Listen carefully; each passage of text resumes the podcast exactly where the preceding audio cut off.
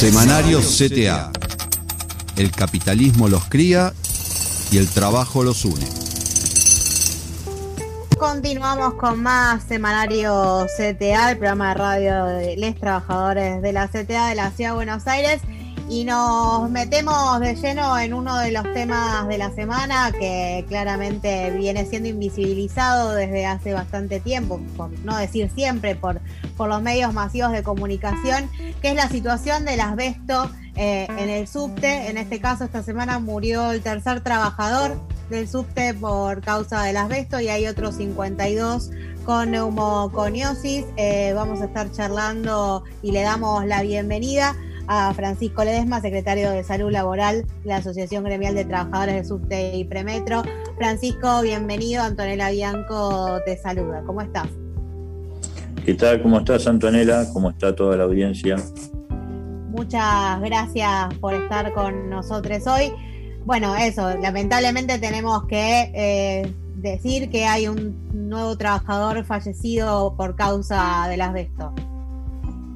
Sí, la verdad que hay un sentimiento encontrado entre las trabajadoras y trabajadores del subte, entre la tristeza por una nueva pérdida de un compañero que tenía más de 40 años en, el trabajo, en la parte de sus estaciones de energía, y por otro lado, bronca porque este, la empresa eh, es base y, el gobierno de la reta este, no ejecutan una decisión política para poder este, presentar un plan serio de, sacar el asbesto este, del subte, ¿no?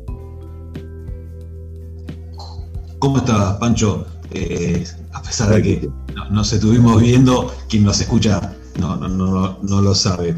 Te hago dos consultas como para poner en tema eh, el amianto o asbesto, que es este mismo mineral cancerígeno. ¿Cómo llega al subte? Para poner un poco en, contexto, ¿no? Eh, y, cuáles son las características? ¿Dónde se lo encuentra? Digamos, ¿cómo nos afecta en la vida cotidiana?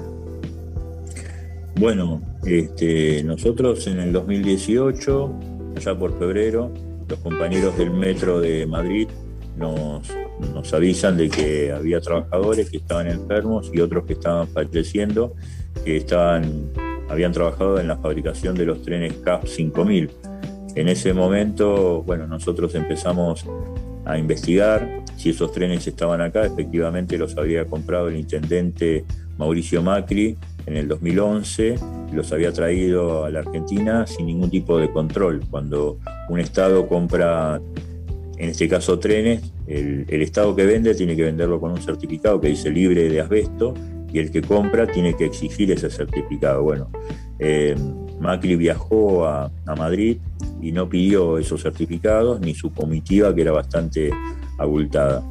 Este, en ese momento, obviamente, hicimos la denuncia en la Policía de Trabajo del Ministerio de Trabajo de la ciudad y también este, buscamos una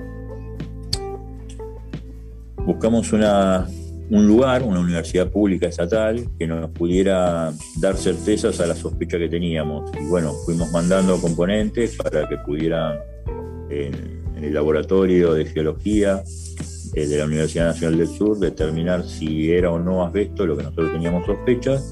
Y bueno, eh, nos mandaron los informes, la doctora Leticia Lescano, donde efectivamente sí, era asbesto y ahí comienza eh, nuestra pelea contra el asbesto en el subte.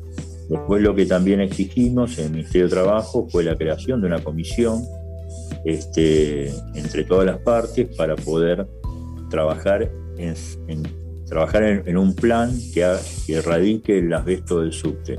En ese inicio, el, asbesto estaba en la flota CAP 5000, nosotros no nos quedamos solo con eso, y fuimos reclamando de hacer muestreos en otras flotas de trenes y también en paralelo que a los trabajadores, en este caso en el taller Rancagua, eran los trabajadores que hacían el mantenimiento, las reparaciones de esos trenes, se le hagan los estudios médicos.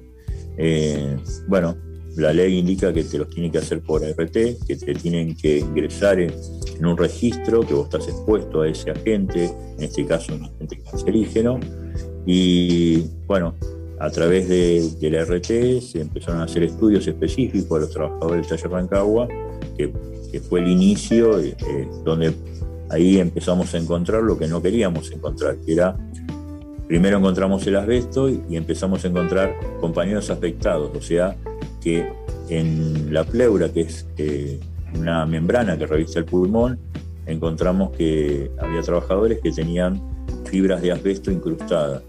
Eh, en ese taller encontramos 12 trabajadores, 13, 13 porque uno de ellos es uno de los tres compañeros que recientemente ha fallecido por asbesto.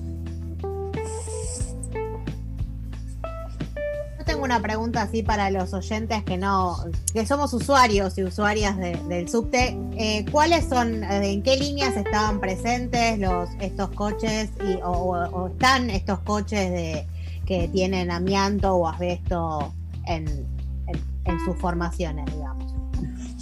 Bueno, este la flota de la que estaba hablando circula en la línea B, va, circulaba, ya no circula más.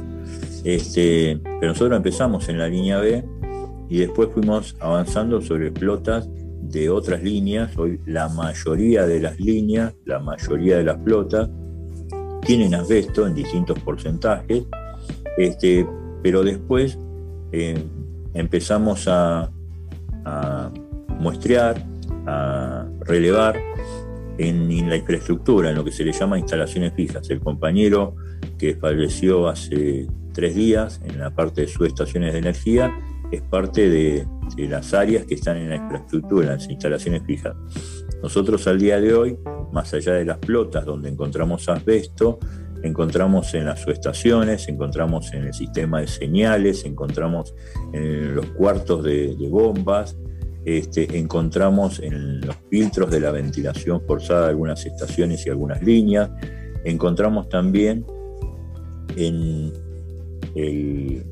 lo que sería las bandejas portacables, que esas bandejas muchas veces son de fibrocemento porque bueno, son, son viejas, encontramos también en los tanques de agua, en, algunos lugares, en el subte, en los vestuarios y los comedores, hay tanques de agua que son de fibrocemento, que fueron fabricados en la época que eh, su fabricación contenía componentes de asbesto. Pero también encontramos en la parte de los baños, en las mochilas que están empotradas en la pared, donde obviamente ahí está el agua, este, eso también encontramos que tiene asbesto.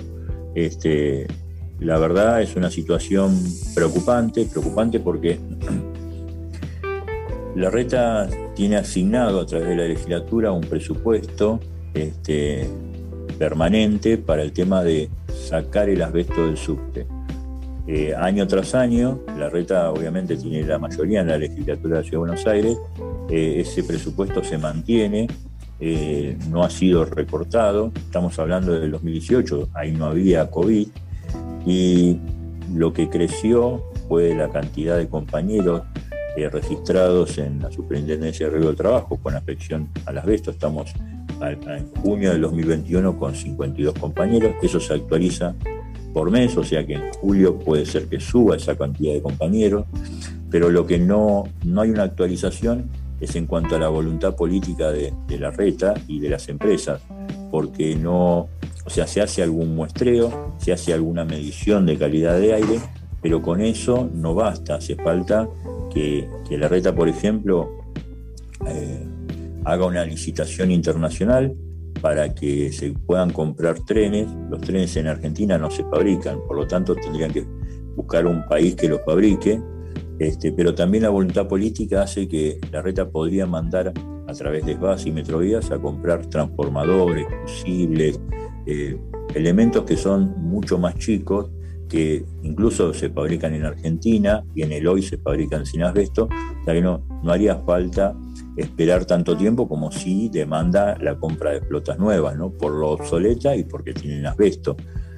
Esa es la situación en donde, o sea, por eso yo cuando empezaba a hablar con ustedes les comentaba, es una situación de entre, entre mucho dolor por la pérdida de los compañeros y porque crece la lista de afectados por el tema del asbesto, pero también mucha bronca porque nosotros, o sea, venimos trabajando desde el primer día, desde que la empresa hace ya casi 30 años agarró la concesión, eh, ponemos nuestra salud para que el subte como un transporte público funcione todos los días y parece que, la reta, que, que, la empresa Metrovías y es base, están en un country comiendo caviar, porque nosotros ponemos el pecho, ponemos los enfermos y estamos poniendo los muertos hay una decisión política clara de, no priorizar la salud de los trabajadores y las trabajadoras, digo, que se vio más reflejado en la generalidad con esta pandemia y todos los conflictos que trajo, pero que claramente venía de antes, como es el caso de, de esta falta de inversión y de decisión política para para garantizar las condiciones de bioseguridad de, los trabajadores y de las trabajadoras del subte. Ustedes declararon hace unos días un estado de alerta en relación a esto. ¿Cuáles son las acciones que tienen pensadas para, para las próximas semanas en relación a, esta situación? Sí, nosotros ayer realizamos un plenario general de delegados. Este, uno de los puntos fue el tema de, cómo está el tema de de los avances con el asbesto y cuáles son los problemas que estamos al hoy enfrentando. Eh, nos llegó una notificación, nosotros habíamos pedido una audiencia en el Ministerio de Trabajo para poder este, volver a exigir lo que les comentaba, ¿no? un plan serio de desasbestización que lleva un saneamiento y una remediación que tiene etapa, este, porque eh, los, la mayoría de los compañeros, estos 52 que yo les hablaba, y que desgraciadamente puede ser que crezca esa lista, eh, son compañeros que pueden trabajar, pero en un ambiente libre de asbesto, como el subte y el premetro. Están llenos de asbesto por todos lados, no pueden volver a trabajar porque si no se los expondría a la fuente este, que, los, que los enferma. Y lo que se discutió en el plenario es esperar hasta la audiencia. Obviamente eh, esperamos que en la audiencia la empresa venga con un plan. Uno siempre parte de, que va a una reunión donde hay voluntad de querer avanzar, este, pero también se charló entre los delegados este, de eh, si no hubiera este, ningún tipo de, propuesta de la empresa, empezar a, a activarnos este, gremialmente como para poder forzar a que haya un mecanismo de movimiento de parte de la empresa y del gobierno de la ciudad a, una necesidad concreta y urgente de, que pasen de, las palabras a los hechos, ¿no? Clarísimo. Muchísimas gracias por estar con nosotros hoy, Francisco. La verdad que es muy claro y obviamente seguimos exigiendo eh, la saneación del subte y del premetro para que los trabajadores y las trabajadoras puedan eh, realizar su labor eh, en condiciones dignas y seguras, que es lo, primordial en, todo, en todo trabajo, y que el Estado de la ciudad y que Horacio Rodríguez Larreta se haga cargo de, lo que le corresponde como, como Estado de la Ciudad de Buenos Aires para que esto suceda. Te agradecemos por estar con nosotros y nosotras. Francisco Ledesma, secretario de Salud Laboral de la Asociación Gremial de Trabajadores del Subte y del Premétodo, estuvo con nosotros en Semanario CTA. Nos vamos a una brevísima pausa.